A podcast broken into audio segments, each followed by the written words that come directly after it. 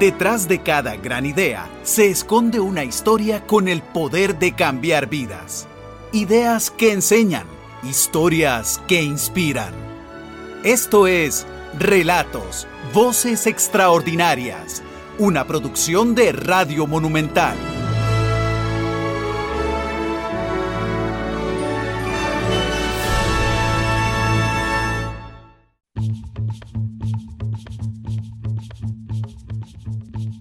No sé, era, era eh, tercer grado. Nunca había tenido yo alguna inquietud artística hasta ese momento. Nos, invitaron, la maestra hizo convocatoria para, para hacer una, una coreografía. Entonces, éramos tres chiquillos y tres chiquillas y nos vistieron de rockeros. Éramos unos enanos, nos pusieron minisetas, nos pararon el pelo. Eh, era muy, muy colorido, muy pintoresco. Y bailamos como un rock.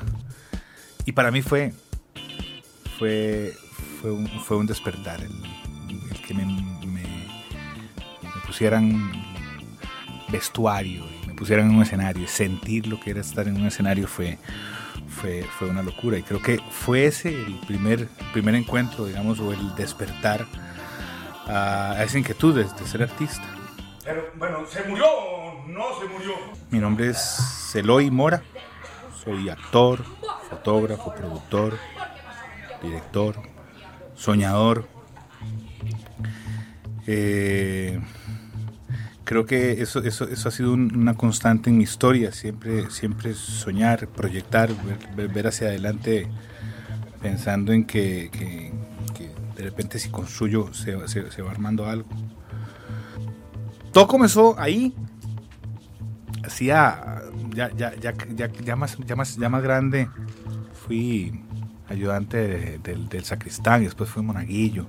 Ser monaguillo era toda una onda porque, porque era, era, era en el teatro de la iglesia, era, era ser un personaje más del, de, esa obra teatral, ¿verdad? También, también me vestía, ¿verdad? El padre y yo éramos los que estábamos vestidos y yo lo, yo lo asistía en su, en su, en su interpretación. Eh, luego fui, fui dirigente de un grupo juvenil y ahí comenzamos a hacer teatro. Esas, las, esas, esos fueron los primeros pasos en, la, interpretación, en, el contar historias.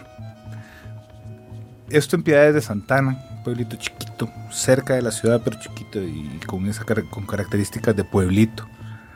Luego nos pasamos a. Nos, nos, nos, mudamos hacia la Uruca y eso fue, fue un fue un, gran paso porque uno viviendo en pueblo se siente de pueblo y la ciudad se le hace larguísima yo quería ser actor se lo decía a todo el mundo en el pueblo interpretaba me acuerdo que hacía Marcia Saborío y hacía sus personajes a la diestra y, me hacían rueda en, el, barrio para que les hiciera a la diestra cuando nos pasamos para la Uruca, yo le dije a... No, yo vi una gran oportunidad de, buscar algún trabajo. Ya había, ya había desertado el colegio. Me costó mucho como adecuarme a la, educación, al sistema educativo. Salí corriendo. Y me puse a... Cuando nos, cuando vinimos para, para la Uruca, me puse a buscar o buscar la posibilidad de entrar a un teatro como fuera. Ya había hecho, desde que salí del colegio, había hecho cualquier, cualquier cantidad de trabajos rasos, había sido bodeguero, había sido misceláneo, había hecho de todo. Mi mamá decía que yo era muy vagabundo porque no duraba más de un mes, nunca duré más de un mes en un trabajo. Y después me di cuenta que era por mi incapacidad la subordinación, me costaba mucho tener jefes, me costaba mucho adecuarme a los lugares. Finalmente comencé a buscar y ya me agarré la guía telefónica y comencé a llamar teatros llamé a varios ofreciéndome como misceláneo, que era lo único que podía ofrecer. Hasta que en el Teatro Chaplin me, dieron pelota. Era Benite, a ver qué fue la cosa. Tuve una, entrevista como de 4 o 5 horas en el, Teatro Chaplin con Eduardo Zúñiga, que, que, bueno, aquel fue mi primer encuentro con él. Ahora lo reconozco como uno de mis grandes mentores. Eh, gran amigo y mi dramaturgo estrella, es quien todavía escribe las historias, muchas de las historias que interpretamos, o, las historias que, interpretamos en el teatro. Eh, Con Eduardo tuve una, una, una conversación larga en la que yo le expuse que quería, que quería ser actor y que, y que tenía experiencia porque venía a hacer cosas en la iglesia y que ya yo era actor. Eduardo me dijo que no, que, que no, me, me, faltaba, me faltaba formación, que, que, podía tener un talento pero que me, fal, me, faltaba formación. Que si quería, que si quería actuar debía formarme y que si, form, y que si me formaba en una, en una escuela profesional me iba, me iba, iba a tardar, iba a tardar una cantidad de tiempo y que si no, de repente eso me iba a costar el doble. Esto es 1995, 1996. Eduardo me dijo que no, que no, que no me podía dar trabajo como actor, pero que me podía dar la soda. Entonces, este, después de hacer como dos meses mandados para el teatro, me ofreció la soda y, y, atender la soda era atender la soda y cuidar carros y limpiar el teatro y Luego, después de estar en esa, en esa, en esa dinámica durante algún tiempo y estudiando en otro teatro, eh, me dieron un, primer papel, una obra de teatro que se llamaba 90-210 Colonia Kennedy, una comedia muy divertida que, que de manera mágica se convirtió en un éxito de taquilla. Nunca duraban tanto las obras y duramos dos años haciendo las 300 y restos, 340 funciones. En aquel momento era una cosa poco común. Eh, luego, sobre esa temporada teatral, eh, se, se, me, esto es muy vacilón porque las, las audiciones para la serie de la pensión se, se efectuaron en el teatro, en el teatro Chaplin, que además era mi, mi charco, era, era el escenario donde estaba actuando todas las noches. ¿Cuál es el misterio? ¿Por qué yo no puedo hablar con la mamá de mi nieta? Mamá, hágame el favor y no se mete en mi vida. ¿Por qué se enteró? Tengo que reconocer que, que que fue para mí ventajoso hacer los, los castings. Había muchos chiquillos, habían chiquillos entre unos guapos y otros este, muy talentosos. Era un muy buen grupo de chicos los que estaban audicionando y fui, bueno, tuve como la suerte de, actuar en, el teatro en el que estaba actuando. Después de eso se vinieron, bueno, se vino el, debut en la televisión. Fue debutar en televisión fue una, fue una experiencia maravillosa, pero también que lo sacaba uno como de, de repente no eras, no eras nadie, nadie, nadie, y al mes siguiente estábamos en primer lugar en el rating y todo el mundo te reconocía. Fue, fue fácil perder la perspectiva también y comenzar a creerse el, el, el galancillo. tenía 18 años, era más flaco. Por dicha, hubo, hubo eh, figuras de muchísima autoridad, gente que respetaba muchísimo, actores de muchísimo peso y con muchísima experiencia, que supieron este, darme buenos consejos, ¿verdad? Y, y hacerme entender que, que, que, que no debía perder la perspectiva, que esto era un trabajo después de eso me di cuenta de que, de que, nosotros los actores somos gente común y corriente con un trabajo extraordinario, con un trabajo muy bonito. Después de la pensión, bueno, siguieron tres años más de, la, serie. Yo estuve cuatro años al inicio, después me fui diez. Saliendo de, esa primera etapa de la serie, estaba haciendo teatro en algunos otros teatros. Fui al Molière, hicimos una, una temporada que también fue un éxito de, una obra que se llamaba Full Monty o Los Chingos o Nada, una versión de una, de una pieza inglesa. Luego del Full Monty, que fue un, éxito de taquilla, nos, nos, nos, montamos con Giovanni Linares una, un grupo teatral, un ente productor. En realidad no era, no era ni un grupo, éramos un, un montón de inquietos que queríamos hacer teatro en colegios. Montamos Mamita Yunay, Mauricio Astorga dirigía, eh, Giovanni y yo actuábamos, actuaba Sebastián Arburola, comenzamos a girar por colegios eh, haciendo, haciendo, haciendo Mamita Yunay.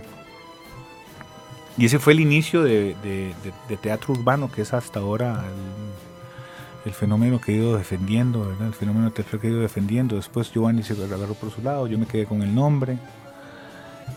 Se vino para ese momento una, una primer crisis con, con un un primer encuentro con yo en aquel, en aquel momento andaba muy desbordado era estaba muy enamorado del arte que hacía pero también era era muy fácil desbordarse no tenía no tenía familia cerca vivía solo, entonces después de función siempre había fiesta y me encontré con drogas y, los encuentros con drogas a veces fueron, fueron complicados. Ahí tuve uno, para, ese, eh, para esa etapa, por ahí del 2002, 2003, tuve una, un primer episodio muy fuerte. Eh, que, se, que se solucionó luego, por dicha, gracias al universo lo, logramos este, solucionar y, y seguimos para adelante seguí produciendo teatro. De, después de la calle 15, nos fui, después de, perdón, del, del Molière, nos pasamos a, calle, a, calle 15. Con Eduardo Zúñiga tomamos la calle 15 y yo producía y actuaba y él escribía y dirigía. Entonces montamos un par de espectáculos en el Teatro de la calle 15. Eh, para aquel momento exactamente para esos mismos años eh, me llamó Mauricio Astorga que lo, que lo acompañara en Los Chinamos, en Teletica. Entonces llevamos el Chico Loco, que era un personaje que yo había construido en el Teatro Molière para una obra. La obra no había funcionado muy bien y llevamos el Chico Loco y el Chico Loco se volvió una locura era un personaje muy pintoresco, muy, muy, de, de, gran identificación con el pueblo, era un personaje muy popular. Entonces, chico loco, yo soy el que me va a subir al escenario, ¿verdad? Yo soy el que al final de cuentas, soy el que trabajo, soy el que me sube la gota, la gota y varias gotas gordas, ¿verdad? No solo una, un montón de bajas, un montón de Van a ver, cuando vean el espectáculo, van a ver dónde me bajan, así, los chorros de gotas de, de, de, gotas gordas, ¿verdad? Soy yo el que me subo y ese chaval llega, se echa la habla ahí y todo el mundo dice, ¡ay, ese chaval se habla! Pero no.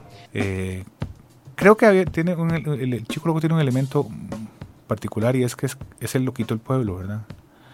Es el, es, ese personaje que todo el mundo conoce y todo el mundo quiere, ¿verdad? Porque tiene, tiene elementos de, ternura y de, picardía. Con Chico Loco hicimos tres años el Chinamo. Yo producía teatro también. Y para el 2006 exactamente 10 años después de mi conversación con, Eduardo Zúñiga sobre la formación y sobre el ser actor, Eduardo decía que si yo actuaba, eh, que si yo estudiaba en una universidad iba, iba, a tardar en ser actor más o menos unos 5 años, pero que si no, que si no me formaba, mm, tal vez podía lograr ser actor, pero que me iba a costar el doble. Y efectivamente pasaron 10 años, el doble de lo que dura una carrera en la Universidad de Costa Rica, por ejemplo para que sintiera este, el, el, aplomo o el peso como para decir, bueno, montemos un espectáculo. Ya había, ya había producido varias obras en las que actuaba y en las que era este, actor de reparto, pero hasta el 2006, 10 años exactos después, fue que sentí como la fuerza como para emprender un proyecto propio y, unipersonal, ¿verdad? Hacer, hacer un monólogo. Hablé con el mismo Eduardo Zúñiga que me escribió el, teatro, el, texto y un gran amigo Andrés Montero, un gran director y actor que accedió a dirigirlo. Y estrenamos un espectáculo eh, con, muy, con, unas expectativas, con muchísimo cariño. Teníamos muchas ganas de que saliera bien, pero, pero jamás nos esperamos el, el impacto y el alcance que logramos con el espectáculo, tanto en la sala el inicio del espectáculo fue una cosa muy loca, porque nosotros lo estrenamos en el, en el, en el, en el observatorio, en un lugar que no es, no es apto para hacer teatro. Sonaban, durante las funciones de estreno, que fueron tres, eh, sonaba, sonaba licuadora ya, los cócteles y gente tomando licor. Y no era un lugar como para estrenar un espectáculo teatral, pero al final lo estrenamos ahí no había una sala este, libre, entonces hablé con el dueño de la calle 15, me dijo, mira, oye, es que un monólogo cuesta mucho, vos sabes que esta sala es muy fría, cuesta traer al público, mejor no. Entonces me fui para el Chaplin, que ya el Chaplin no, era de Eduardo, era de alguien más, unos chicos amigos nuestros, este, y les pedí un horario que era muy loco, entonces yo hacía función a las, el, viernes y el sábado hacía función a las 10 de la noche y el domingo a las 5 de la tarde. Era un horario muy, muy quebrado y que suponía muy poco público. Al fin hice los primeros tres meses en esa dinámica y me devolví a hablar con, Eduardo, con, con, con Alfredo, el dueño de la calle 15, a, volverle a proponer el monólogo y esta vez le dije, hagamos una cosa, Alfredo. Dame seis funciones, dame dos, tres, dos, dos fines de semana. Y si no funciona, me voy. Sin ningún resentimiento. Y fue muy, fue maravilloso me fui, me corrí hacia los, los, hacia los medios de comunicación, les, a mis amigos de la prensa, les conté y, llenamos la primer, el primer fin de semana y llenamos el segundo y se llenó durante el siguiente año y medio. Fue, fue una locura porque Chico Loco de verdad no, no, no nos esperábamos eso. Pues y, se van a, y se van a reír mucho porque al final de cuentas yo ni que, ni que, yo, fuera un payasillo, pero igual la gente se ríe. Sí. Puede ir todo el mundo, pueden ir los chiquillos, pueden ir los grandes, ¿verdad? Es para toda la familia, la idea es que de todo el mundo pueda ir al, al, show, ¿verdad? Eso sí, sí, sí más. Ese momento, después de, de, ser un artista enamorado del arte, pero, pero también enamorado de vivir con poco, nómada, pasando de un lugar hacia el otro. Eh, en, el momento, en ese momento siendo dueño ya de mi, de mi fenómeno, digamos, de mi, de mi, produciendo mi propio espectáculo. Comenzaron a, entrar cantidades de dinero que no me esperaba. No estaba preparado para eso, no tenía pareja, estaba solo y, y perdí la perspectiva, perdí el rumbo. Comencé a tomar mucho licor y me metí con, una droga muy fuerte. Fue una etapa de una crisis terrible que me llevó a, a, un punto de quiebra, a tocar fondo, internarme en una clínica de rehabilitación como último recurso, un lugar donde me salvaron la vida. Eh, hay muchísimos detalles que me encantaría, por, por, los cuales me encantaría pasar, pero pero bueno, salí de la, salí de la clínica rehabilitado, de verdad, eh, sintiéndome otra persona. Salí a trabajar, salí a buscar posibilidades. Yo quería girar con el Chico Loco, irme para las comunidades. César Meléndez, que es también una, una figura muy importante dentro de mi carrera, se sentó con muchísima amabilidad a, a, comentarme su proyecto, cómo funcionaba. Ya él tenía mucho tiempo de andar con el NICAP girando por comunidades se sentó conmigo y me lo contó. Me dijo, Eloy, esto es así, así, así. Y, así fue como yo entendí el cómo irme para las comunidades a hacer el chico loco. Y, efectivamente, eh, unos amigos me ayudaron a comprar un equipo, se asociaron conmigo, creyeron en mí, siguen creyendo en mí, son, son, amigos que, que se convirtieron como en hermanos de vida. Y le el pelo por dentro compraron el equipo para que girara y nos fuimos a girar con el Chico Loco. Duramos casi cinco años girando con, este espectáculo. Hemos, hemos hecho 826 funciones, casi 500 de esas han sido en comunidades. En una dinámica preciosa en la que se, se ayuda a la comunidad, en las fuerzas vivas se deja, se, se genera obra social a partir del, del, de la construcción del arte con las fuerzas vivas es muy, es, es, muy bonito. Voy a, voy a hacer un, un, resumen. Nosotros vamos a las comunidades, nos reunimos con, los, con las asociaciones, con pastorales, con gente que necesite recaudar fondos. Les damos un taller de producción, los dejamos trabajando. Dos meses después este, la función se genera y los patrocinadores de la misma comunidad generaron el, presupuesto para que la actividad se, pudiera generar.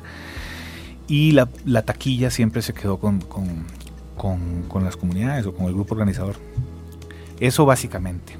Digamos, conlleva un, montón de cosas más, pero eso, eso digamos, en, esencia. Nos pareció la, posibilidad de, quedarnos con un proyecto, porque el, teatro en el que estábamos trabajando, que se llamaba en ese momento Sala Calle 15, nosotros éramos Teatro Urbano Presenta en la Sala Calle 15, este, hay posibilidades de tomarlo, el dueño nos lo ofrece, después de manera súbita muere y su esposa es la que se queda con, con, como con esa con esa tarea y al final nos tomamos el teatro, lo que era Teatro de la Calle 15 y convertimos a Teatro Urbano, que hasta ese momento había sido un ente productor, lo convertimos en una sala, ¿verdad? Lo, convertimos en un teatro, en el Teatro Urbano La Sala. Y arrancamos un proyecto maravilloso en el que en el primer año entran payasos y estandaperos y músicos y, construimos un, un, fenómeno, a mí me encantaba llamarle un epicentro cultural, ¿verdad? Porque pasaban toda la semana estaba pasando algo en, el teatro. Además era poco común, hasta, ese momento en ningún teatro los teatros estaban confinados para la actividad teatral que es viernes, sábado y domingo en la noche y, durante la semana no pasaba nada. Y en, nuestro teatro estaban pasando cosas toda la semana. Es, bueno, es eso, es, es, es la construcción de... Fue muy bonito, güey. para conseguir este teatro también fue... No, yo no tenía ni un 5, tenía 20 mil pesos en la bolsa. Nos fuimos a conseguir patrocinadores y logramos conseguir el presupuesto para alquilarlo, para montar la obra, para para arrancar el, el, un nuevo sueño, ¿verdad? Que era la construcción de, ese, de, este, de este, espacio. Ya, lo han nombrado gobernador vitalicio de Costa Rica. Ya después se vino todo esto que les, que les acabo de contar. Y después hay un como un nuevo puente hacia un, hacia una nueva manifestación artística y es el momento en el que me encuentro con una cámara. A mí siempre me gustó la foto, siempre, siempre me fascinó, pero carajillo, era una cosa cara. ¿verdad? Cuando yo le dije a mi mamá que me gustaba la fotografía, me dijo, ay papito, se agarró de un primario. Porque era, había que comprar una cámara, había que revelar, había que, había que comprar rollos, era un fenómeno muy caro. Entonces vuelvo a tener un, encuentro con la fotografía hasta hace, me encuentro con la foto en, hace, hace muy poco tiempo, hace cuatro años. Un amigo me enseña la cámara, me, explica cómo, cómo funcionan a nivel técnico, yo no entiendo. Dos días después me vuelve a explicar, y yo tampoco entiendo. Y una vez más me explica, bueno, finalmente cuando más o menos entendí cómo, cómo, cómo, cómo se jugaban, comencé a jugar y a tirar fotos para todo lado. Y estando en el, teatro, un teatro muy bonito, me, me, encantaría que algún día conozcan. El teatro nosotros tiene una arquitectura muy particular está hecho con retazos de San José, con las casas viejas de San José que iban, que iban, que iban desarmando, pues el, dueño del teatro iba, iba recolectando, digamos, trozos, entonces está hecho de una arquitectura muy bonita. Entonces todas las esquinas eran interesantes para fotografiar y yo me comencé a tropezar con un montón de elementos, con, con, bueno, con las esquinas, con tarros de luz que tenía ahí botados, con un montón de locos que se, que se encaramaban este, eh, elementos, una peluca o un sombrero, locos con ganas de jugar. Entonces nos comenzamos a tropezar con esa foto que, hacemos, que es una que a mí me gusta llamarle fotografía teatral o fotografía de puesta en escena, que es, esa cosa que hemos, que hemos ido construyendo, que es como, como el, contar historias a partir de la, imagen. Entonces, en esencia, y he, venido descubriendo que los los 20 años que he dedicado al teatro, digamos, vienen siendo como, como la construcción de, nuestro fenómeno fotográfico. Es el seguir contando historias. Eh, nos, hay una cosa que, ha sido una constante en, mi historia y es, es el error, el cómo, cómo equivocarme un montón de veces me ha hecho crecer. Estoy convencido de que la, de que la la equivocación, que de la equivocación se, aprende, que, las, que los aciertos uno los, los disfruta, son siempre muy gratificantes, pero siempre los errores eh, construyen.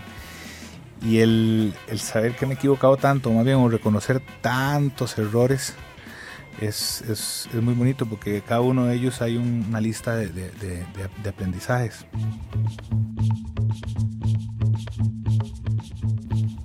Y es muy bonito llegar hasta, a, este, a este momento de, mi vida y de mi carrera, poder reinventarme,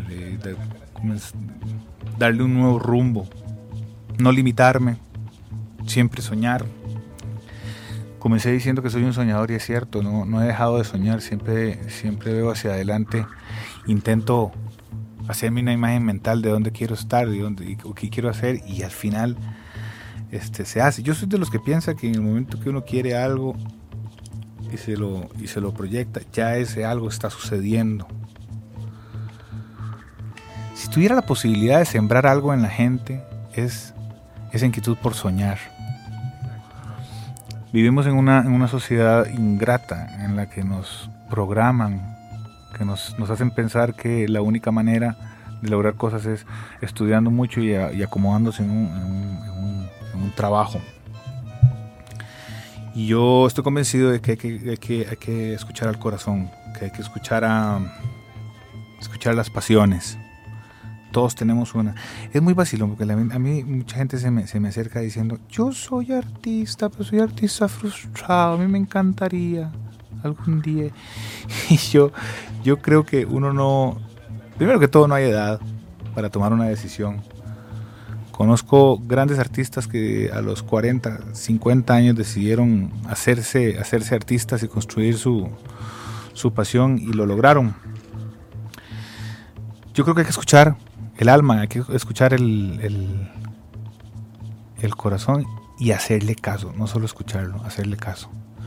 Creo que si, si tengo que resumir mm, mm, mi vida en hacer una síntesis, creo que es, es, es, eso, he escuchado mi corazón, le he hecho caso, me he mandado al vacío. Es vertiginoso, o, o, de repente genera vértigo a veces mandarse al vacío, pero siempre, siempre que me he mandado, he recogido frutos maravillosos. Es muy fácil, agarramos y, nos juntamos un montón de gente, ¿verdad? Unos 10 o, 12 o 15, ¿verdad? Y, hacemos un grupo, como, como dice eh, Eloy, ¿verdad? Que va a ser un grupo de producción, ¿verdad? Un grupo de producción. Y, el, y, lo que hacemos es, cada uno se encarga de una cosa, ¿verdad? Uno va y hace los, la, material promocional, ¿verdad? Y hace los afiches, y el otro se encarga de la venta de entradas. Bueno, yo soy Eloy Mora, una vez más. Eh, nuestro teatro se llama Teatro Urbano, está al frente de la Plaza de la Democracia cuando quieran visitarlo. Hacemos un teatro popular, hacemos un teatro cercano al pueblo, con una jerga muy nuestra. Para mí siempre es muy importante y va a ser muy importante estar cerca del pueblo. Nuestro material está hecho para el pueblo. Si quieren ver nuestras fotos están en la web, es eloymora.cr, ahí se van a encontrar con nuestro portafolio formal. Nos pueden seguir también por Facebook en la fotografía de Eloy Mora. Y también está la página del fanpage de Teatro Urbano, donde pueden darse cuenta qué es lo que estamos haciendo en el teatro. Y también está la del Chico Loco. En la del Chico Loco se hacen a veces transmisiones en vivo y este loco eh, opina y se puede encontrar un poco de lo que, de lo que, de lo que es el Chico Loco. Y agradecer muchísimo la, la oportunidad de, de abrirme el micrófono y poder contar un poco de mi historia.